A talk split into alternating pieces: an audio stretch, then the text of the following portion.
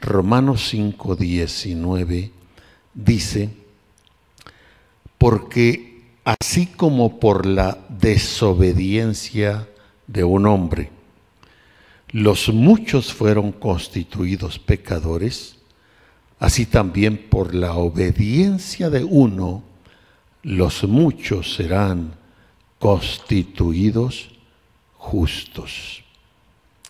Amén. Eh, explico brevemente el versículo, se está refiriendo, ¿quién fue el primero que pecó, Adán o Eva? Fue Eva. Y de ahí enseguida pasó el pecado y lo consintió Adán. ¿Por qué el texto dice? Porque así como por la desobediencia de un hombre, le está llamando hombre a Eva correctamente. El término ah, griego aquí es antrofos, que significa humano. Eh, la cosa es que a veces nosotros tomamos palabras y las capitalizamos y las aplicamos solo en un sentido y a veces cerramos en eso. Entonces, cuando Dios dijo hagamos al hombre, no está hablando de sexualidad masculina, sencillamente si la traducción bíblica, como algunas traducciones bíblicas dicen, las que nosotros usamos en español no dicen eso, pero la traducción, por ejemplo, que usan los hermanos etíopes, sí dice eso, hagamos al humano no dice al hombre, y nos ayuda a tener más claridad.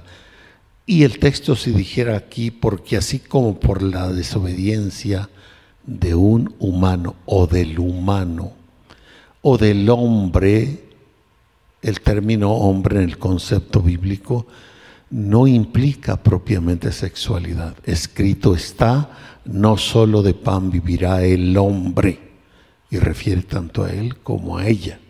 Venid en pos de mí y yo os haré pescadores de hombres. Refiere tanto a él como a ella. Subiendo a lo alto llevó cautiva la cautividad y dio dones a los hombres.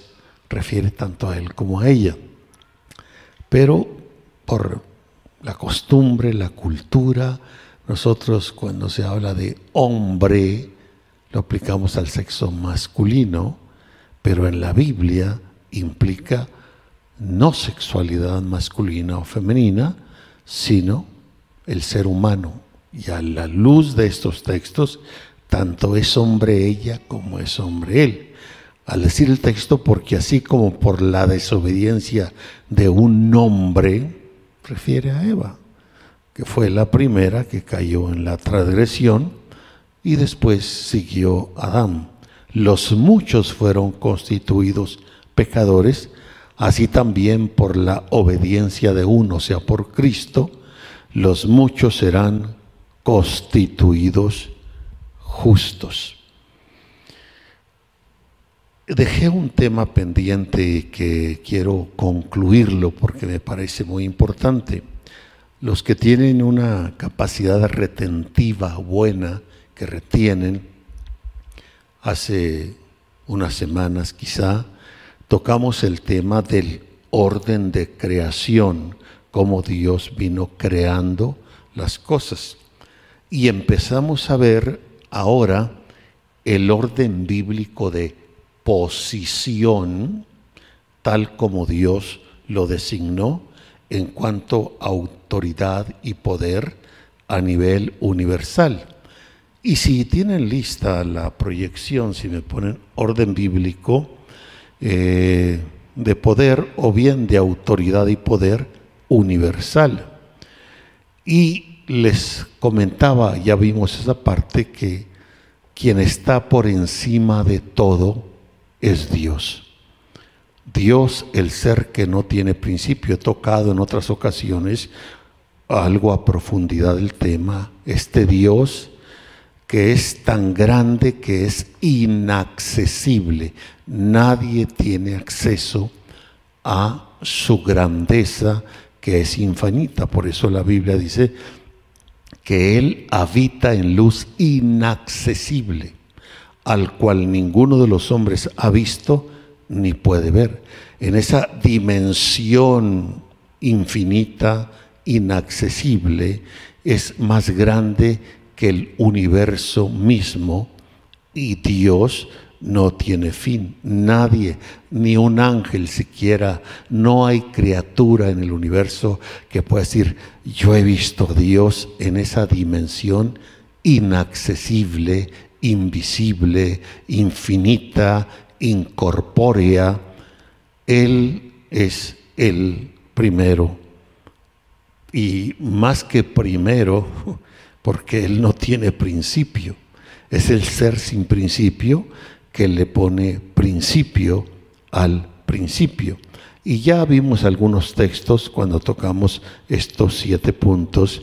Ahora, enseguida vimos el orden como el hombre fue creado en lugares celestiales en Cristo siendo Cristo la imagen del Dios invisible. Ese Dios invisible se hará visible o, se hace visible en una imagen, en un cuerpo que Él creó. Antes de mí no fue formado Dios, ni lo será después de mí. Y se habla de Cristo como la imagen del Dios invisible, el primogénito de toda, de toda, de toda creación antes que un átomo, que una molécula, que un ángel, lo primero que Dios crea pues es su propia imagen, su propio cuerpo para proyectarse a las cosas que Él ha de crear. Y ya vimos cómo nosotros fuimos creados ahí en Cristo y por eso el hombre es hecho a la imagen y a la semejanza de Dios. Entonces, si Cristo es la imagen y la semejanza de Dios y el hombre fue creado en Cristo, todo lo demás fue creado por Cristo, pero el hombre fue creado en Cristo. Y por eso estudiamos pasajes como Efesios 1, 3 al 7, cuando dice, según nos escogió, nos eligió en Él en Él antes de la fundación del mundo. Y nos bendijo con toda bendición espiritual en lugares celestiales en Cristo. Ahora, este orden de creación como este orden de posición y designación de autoridad fue sencillamente porque a Dios le plació que así fuese. La escritura dice que todo esto fue según el puro afecto de su voluntad. Entonces, antes del hombre haber pecado, una vez que hace Dios la creación celestial y la creación terrenal, la creación espiritual, la creación física, la creación invisible al ojo físico y la creación visible, una vez que Dios hace esta tierra, crea esta tierra, la acondiciona como la casa habitación, una vez que hace todas las plantas, los animales, todo está listo para empezar a bajar vida humana a la tierra, para que el hombre que está en Cristo, en un estado espiritual, baje a la tierra y el hombre se vista de piel, de carne, de huesos y nervios, tal como lo dicen algunos pasajes de las escrituras y que son temas que ya los hemos estudiado textualmente. Entonces el hombre baja a la tierra para reinar sobre lo que la tierra misma es y por eso hay pasajes que de otra manera no pueden ser entendidos. Hubo un hombre enviado de Dios y se refiere a Juan. Pero Juan no es el único que Dios envía aquí a la tierra. Todos los que venimos a este mundo no venimos por accidente, ni porque el diablo nos mandó, ni porque nosotros quisimos venir, es porque Dios nos mandó aquí a la tierra. Bien, porque nada, dice el apóstol Pablo a Timoteo, hemos traído a este mundo y sin duda nada podremos sacar. Entonces, es Dios Es el hombre en Cristo, pero sin bajar a la tierra en lugares celestiales. Y luego, una vez que el hombre va bajando a la tierra, antes de haber pecado, que fue solo Adán y Eva, reinando aquí en la tierra, pero sin pecado. Ese es el orden de posición y el orden de autoridad y de poder. Dios, luego el hombre. El hombre es hecho superior a cualquier criatura celestial, superior a los ángeles, a los arcángeles, a los querubines y a los serafines. Ellos no fueron creados a la imagen y a la semejanza de Dios. Es el hombre que fue creado de esa manera. Y Cosa curiosa, diríamos curiosa, los seres celestiales, los ángeles, los querubines, los serafines, entienden eso muy bien y honran al hombre y reconocen que Él es la imagen de Dios y que son y que somos superiores a ellos. Son muchísimas las veces que Dios me ha permitido tratar con ángeles de distintos rangos y son altamente respetuosos y reconocen. Les comenté y, espero hacer esto, casi no comento estas experiencias, pero recuerdo una vez sentado en el escritorio, en la oficina aquí, y aparecen uno de estos seres y un ser de, un rango alto. Eh, empezamos a hablar y él me dice, tenemos que seguir hablando. Y yo le digo, dime dónde y cuándo. Dice, no, yo sé reconocer autoridad. Tú eres el que tienes que decirme a mí dónde y cuándo. Y uno dice, wow, wow. Y son seres que tienen una capacidad que pueden destruir un ejército de enemigos con una sola palabra. Yo digo, Señor, perdónanos y nosotros tan arrogantes que somos, tan creídos, eh, nos cuesta trabajo someternos a autoridad, obedecer bien.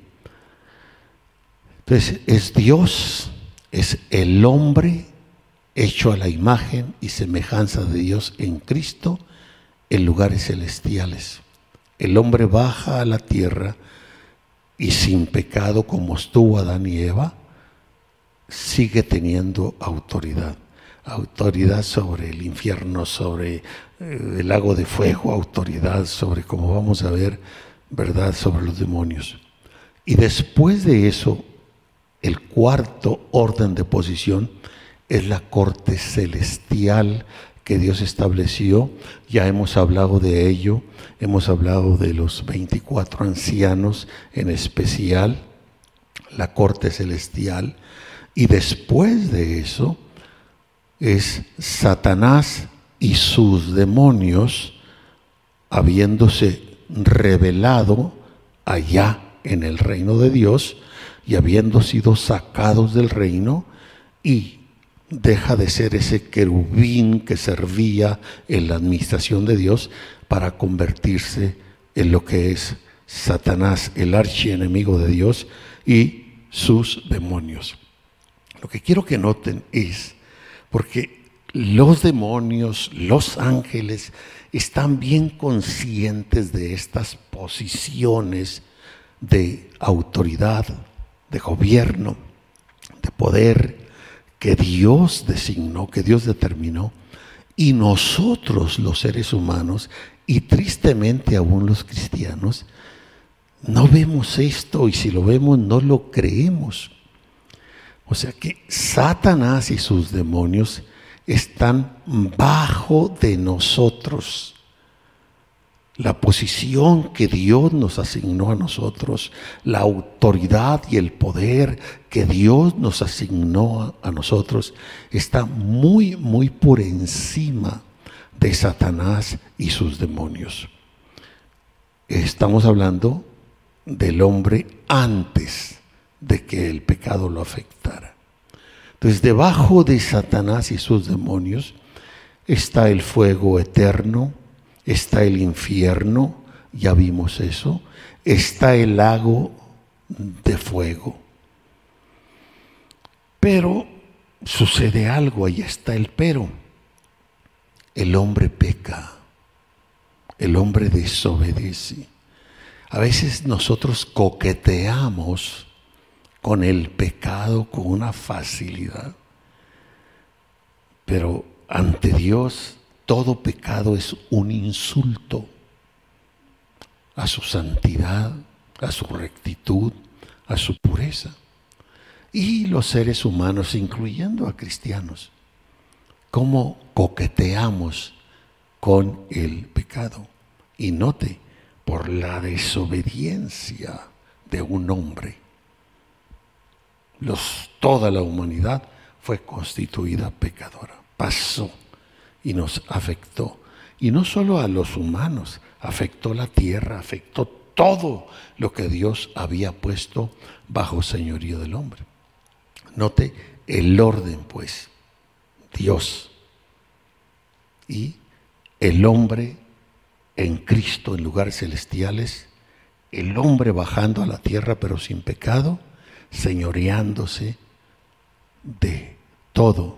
Y de ahí para abajo viene lo demás y todo bajo dominio, bajo autoridad del hombre. Pero llega el pecado y nos afecta y miren cómo viene lo otro. Después que el pecado afecta al hombre, Dios sigue siendo Dios, porque el pecado afectó al hombre y todo lo que Dios puso debajo del hombre, pero no afectó a Dios. Entonces, es Dios, una vez que el pecado ya afecta al hombre y aquí a la tierra, el hombre en Cristo sin antes bajar a la tierra, como todavía hay muchos que están en Cristo en lugares celestiales, que son los que están bajando y que mamá es el instrumento más grande de Dios para traer vida humana aquí a la tierra. Nuestra puerta de entrada a este mundo es el vientre de mamá y la muerte es nuestra puerta de salida. Entonces, es Dios, el hombre, que todavía no baja a la tierra, que está en Cristo, que no ha bajado, y luego la corte celestial, y después Satanás y sus demonios, porque él, cuando el hombre peca, saca al hombre de su posición de autoridad y ahora él ocupa ese lugar y pone al hombre debajo de su dominio, de su control. Y por eso expresiones proféticas como la de Jeremías, entiendo, oh Señor, que el hombre no es Señor de su camino, ni del hombre que camina es enderezar sus pasos. Y nos da la verdad tanta compasión ver a la gente esclavizada, atada, eh, en drogas, en prostitución, en, en, todo tipo de cosas, en la infelicidad, en el celo, eh, en fin, tantas ataduras que hay. El hombre esclavo y la corte celestial, luego Satanás y sus demonios, la muerte espiritual que ya existe en el hombre porque la ocasionó Satanás, el infierno, el lago de fuego, el hombre en su pecado. Es cómo nos degradó, eh, cómo nos degradó el pecado, cómo nos bajó a causa del pecado, de tal forma que el infierno tiene autoridad sobre el hombre y se lo lleva. El lago de fuego tiene autoridad. Satanás, los demonios tienen autoridad sobre el hombre caído. Nos, nos degradó. Y por eso eso se muestra aún en nuestros propios cuerpos. Adán y Eva, antes de haber pecado, la carne de ellos no era como la carne nuestra. La carne de ellos antes de haber pecado era como la carne del Señor Jesús, en semejanza de carne de pecado, pero era carne sin pecado. No tenía, eh, el pecado desconecta de Dios y nos degrada. Nos saca de la dimensión eterna y ahora nos mete al elemento tiempo. Ciertamente tiempo limitado tiene el hombre. El cuerpo cambia, ya no es la misma carne. Ahora cae en un proceso de degradación, de corrupción, hasta que la muerte lo atrapa. Entonces, es la razón por qué es que morimos físicamente a causa del pecado que está en la carne.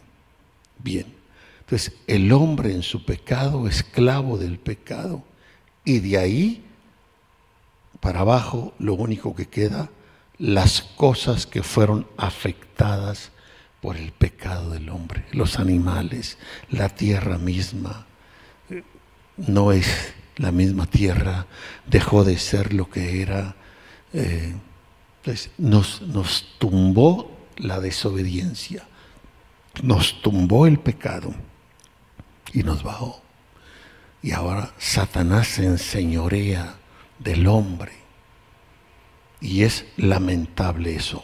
Después de la redención de Cristo, es la tercera gráfica, cuando ya el Señor Jesús viene para arreglar ese problema del pecado que nos destituye de la gloria de Dios, Dios sigue siendo el primero en esa posición de autoridad, de poder, de gobierno en el universo.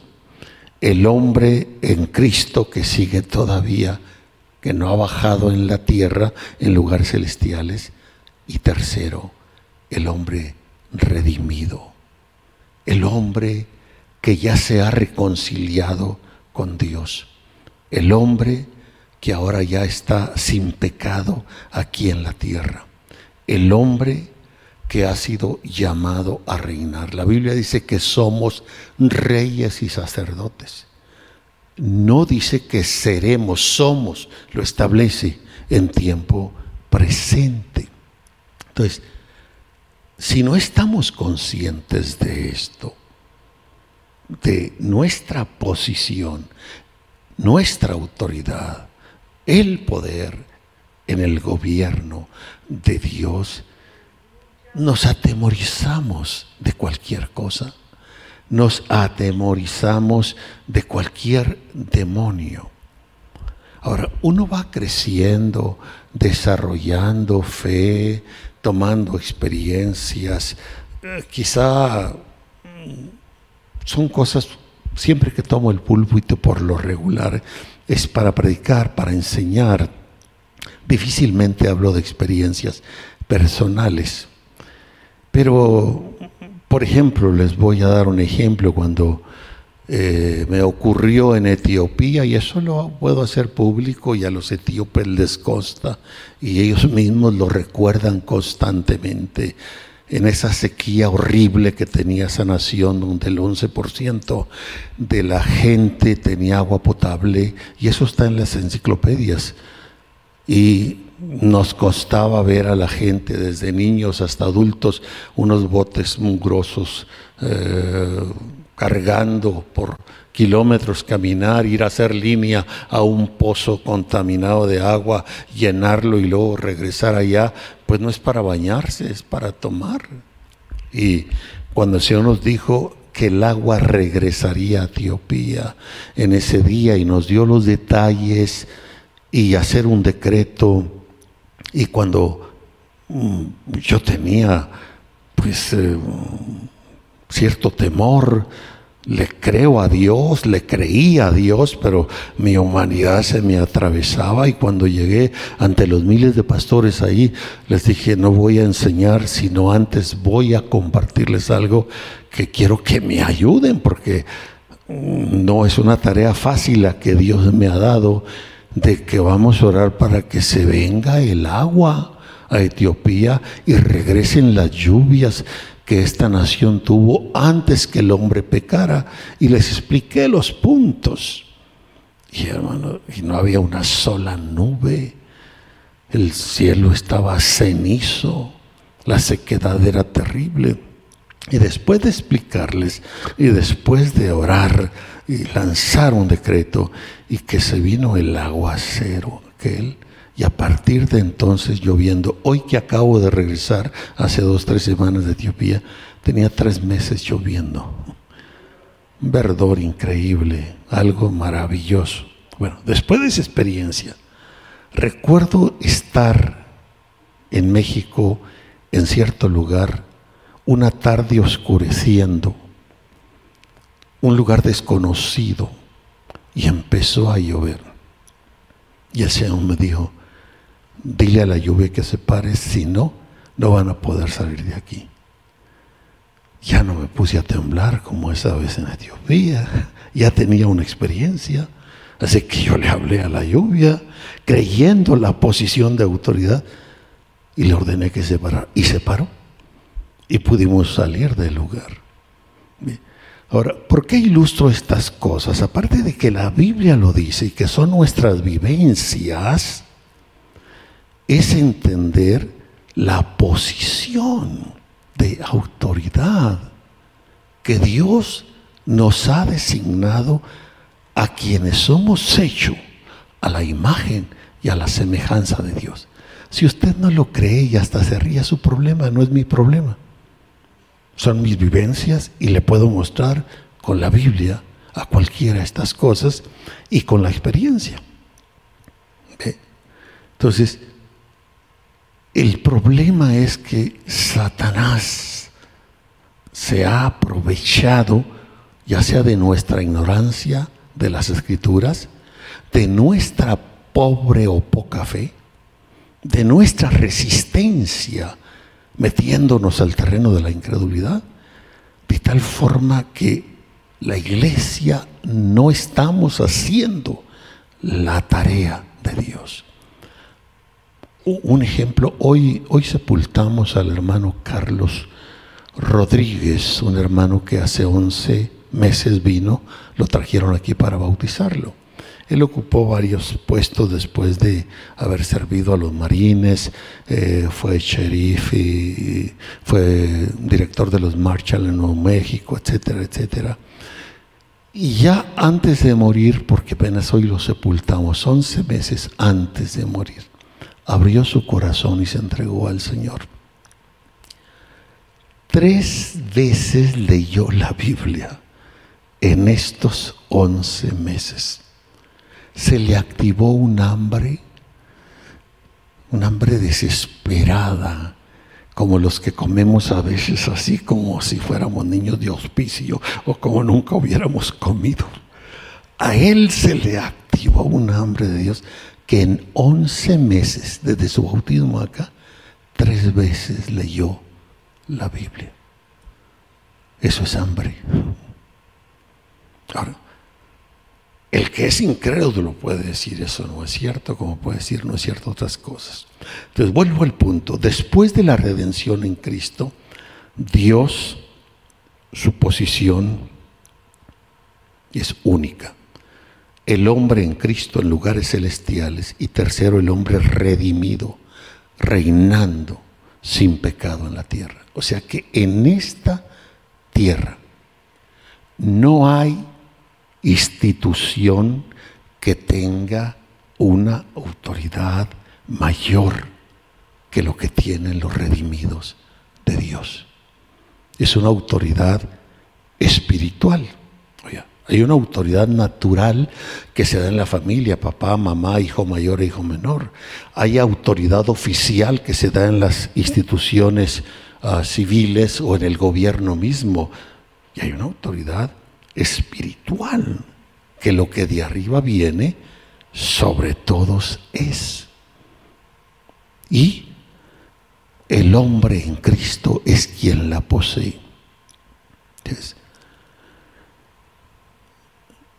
Enseguida del hombre redimido está la corte celestial. Por eso no importa que seres celestiales bajen del cielo a la tierra o ángeles vengan, ellos van a tomar en cuenta primero a los redimidos, a los hijos de Dios, a las hijas de Dios. Ellos saben que aunque tienen una autoridad que Dios les ha dado, su autoridad no es superior a la autoridad que tienen los redimidos de Dios. La corte celestial y luego después de eso, Satanás y los demonios que ya no gobiernan sobre los redimidos. Satanás y los demonios no tienen parte ni suerte en los redimidos del Señor. No tienen ninguna legalidad a menos que usted se las dé, a menos que usted abra puertas con pecado, con desobediencia, ellos se van a infiltrar y meter. Pero fuera de allí, ellos son seres inferiores a usted. Son seres cuya autoridad no es comparable con la autoridad que usted tiene de parte de Dios. Entonces, después de la corte celestial y usted está en autoridad encima, bien, pero además viene el punto 6, la muerte espiritual ha sido quitada de los redimidos.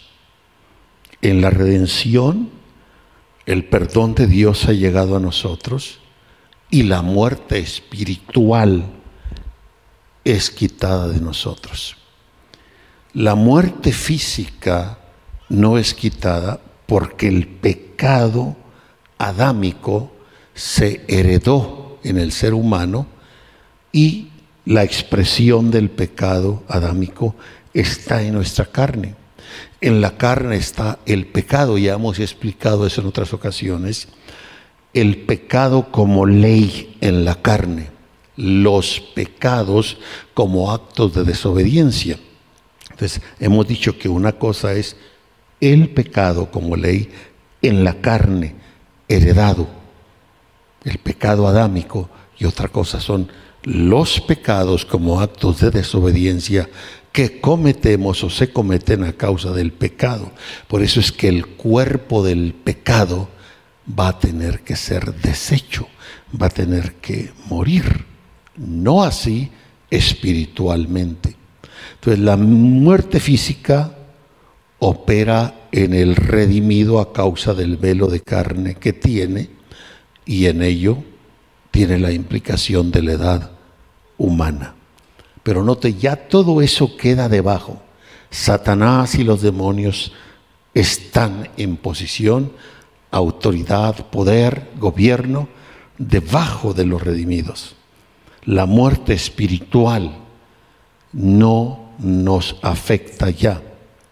La muerte física nos llega a causa del pecado que está en la carne y lo que muere es la carne, no nuestro espíritu, porque en la muerte hay una separación del espíritu, del cuerpo, para partir y estar con Cristo. El infierno, el lago de fuego, ya no tienen autoridad, dominio sobre el hombre redimido. Y queda debajo ahora la creación cómo fue afectada. Ustedes saben lo que dice el Salmo 8, cómo Dios puso todo debajo de los pies. Ahora, Romanos 8, 19 al 21 dice, porque el anhelo ardiente de la creación es el aguardar la manifestación de los hijos de Dios. Miren, el anhelo ardiente, el deseo ardiente. No hay otra manera que humanamente se pueda expresar esto, porque el anhelo, el deseo ardiente de la creación es el aguardar la manifestación de los hijos de Dios, de los redimidos. A lo que refiere la manifestación es que se lleve a cabo la consumación del plan redentor de Dios. ¿Cuándo será esto?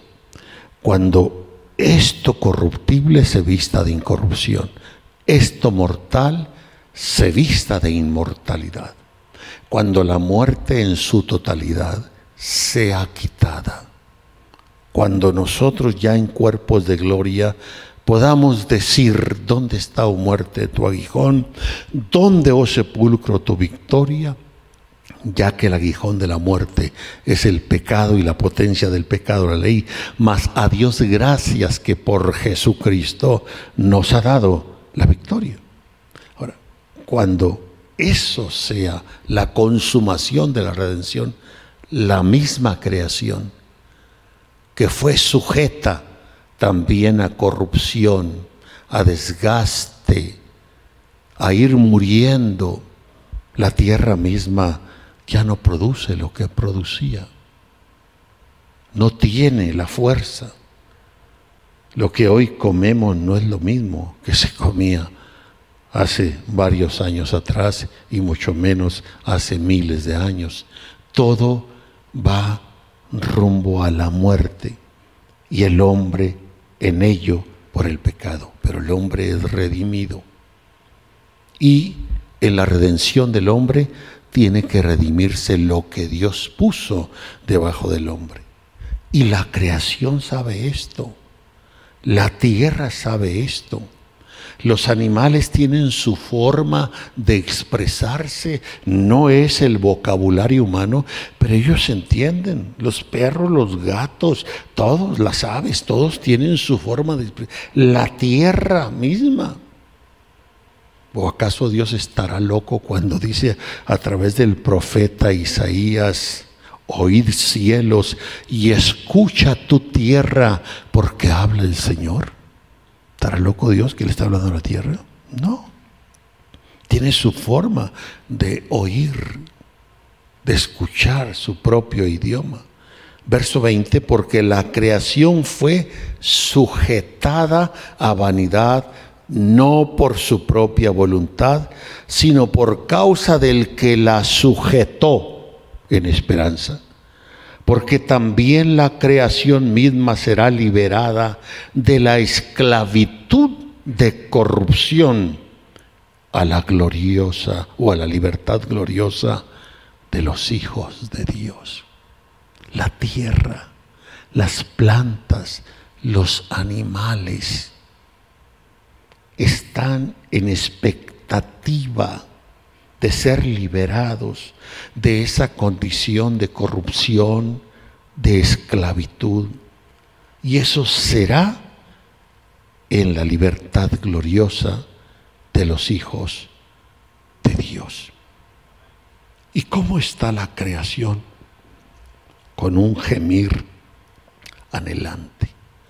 Están esperando la segunda venida del Señor creo que con mayor expectativa que nosotros, que somos los redimidos, y que entendemos esto y que debemos estarlo esperando.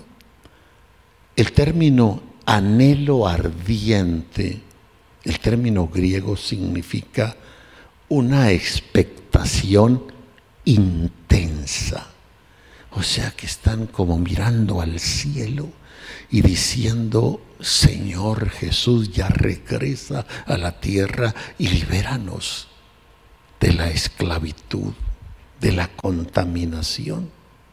Un anhelo ardiente conlleva el hecho de vigilar ansiosamente con la cabeza hacia adelante en una actitud anhelante, algo en esperanza que se espera para que suceda lo máximo con toda la creación.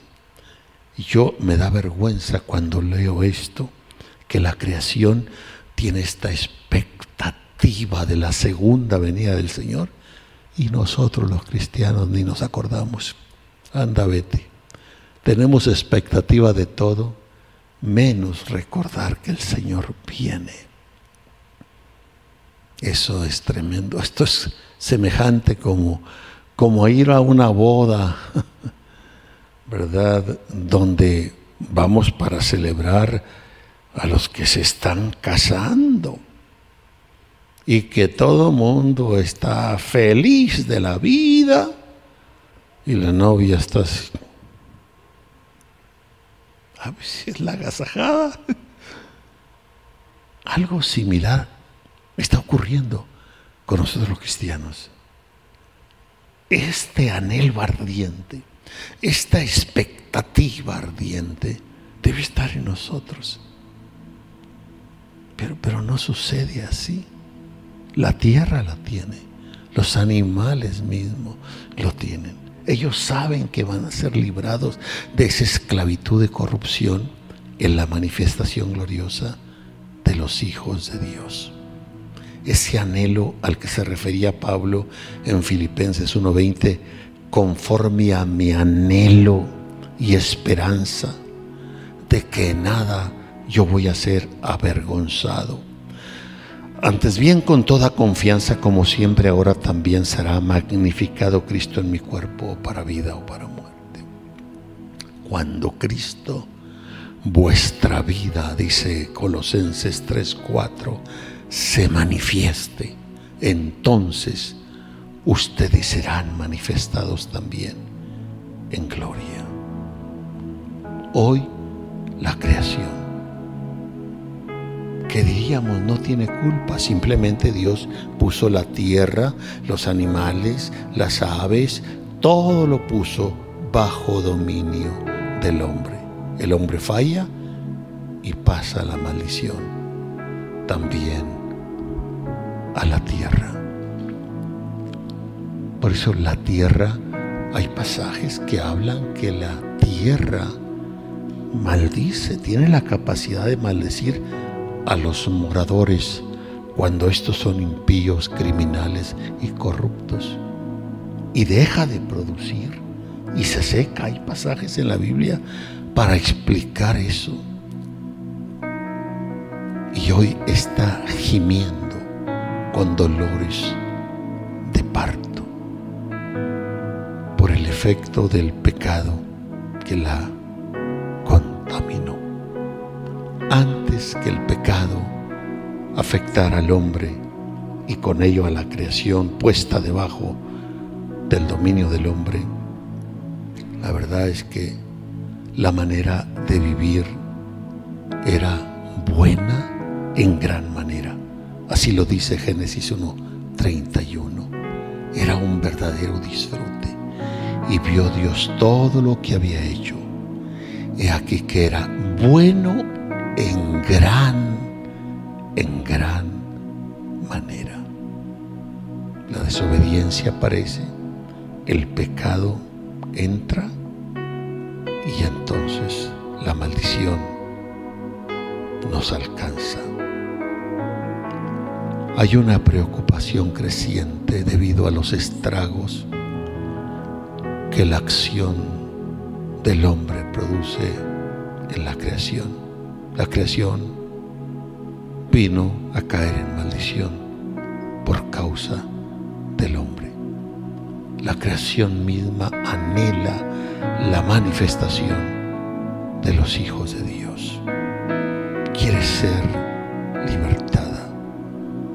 Y por eso en Romanos 8, 23 al 27 dice el apóstol, y no solo ella, no solo la creación, sino que también nosotros mismos, que tenemos las primicias del Espíritu. Nosotros también gemimos dentro de nosotros mismos, esperando la redención de nuestro. Porque en esperanza fuimos salvos. Bendito sea el Señor.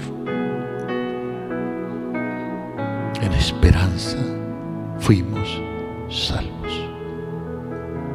Así que ese gemir debe activarse en nosotros agradeciéndole a Dios el privilegio. Qué, qué tremendo, tremendo privilegio. Cuánto disfruto yo cuando llego a estar, por ejemplo, delante de personas endemoniadas y poder saber y mirar la liberación de esa gente que nadie más le puede traer solución más que el Señor y aquellos a quienes Dios ha redimido. Que ese gemir esté en nosotros, pero que sea un gemir por amor a Él, que no sea un gemir por las angustias que a veces pasamos, que no sea un gemir por las necesidades que nos llegan o la ayuda que necesitamos, que sea por amor a Él. Esta escritura de Primera de Corintios 2, 9 y 10 dice, antes bien como está escrito, cosas que ojo no vio, ni oído yo, ni ha subido en corazón de hombre son las que Dios ha preparado para aquellos que le aman. La pregunta es, ¿lo amamos? ¿Le estamos sirviendo por amor? Que Él ha preparado es para aquellos que le aman. Amamos su venida porque amamos al que viene. Estamos en este camino no porque le tenemos miedo al infierno, no porque no nos vaya a pasar una desgracia. Estamos en este camino porque. Vuelvo al ejemplo de un matrimonio. Imagínese un matrimonio que se casa por intereses múltiples pero menos por amor. Qué desgracia, qué cosa más insípida. Pero cuando usted se casa por amor, va a luchar mano a mano. Estamos en este camino por amor, lo amamos a Él. Yo he dicho que si aún al infierno se me mandara, que jamás creo que pararé ahí, ahí seguiría amando al Señor. Él sabe que le sirvo por amor, no por intereses, cualquiera que sean. Del Señor. Somos muy privilegiados. Y como les dije en cierta ocasión, un ser angelical con el que conversaba. No recuerdo ni la razón, pero me dijo con, con profunda tristeza, nosotros no los entendemos a ustedes. ¿Cómo es que les cuesta tanto trabajo obedecer a Dios, mientras que para nosotros es el mayor privilegio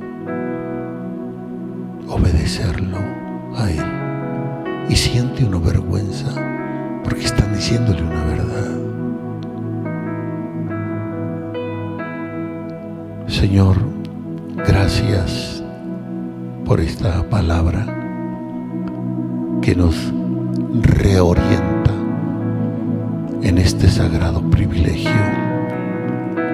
de pensar en este orden de posición en la autoridad el poder y el gobierno que tú has designado.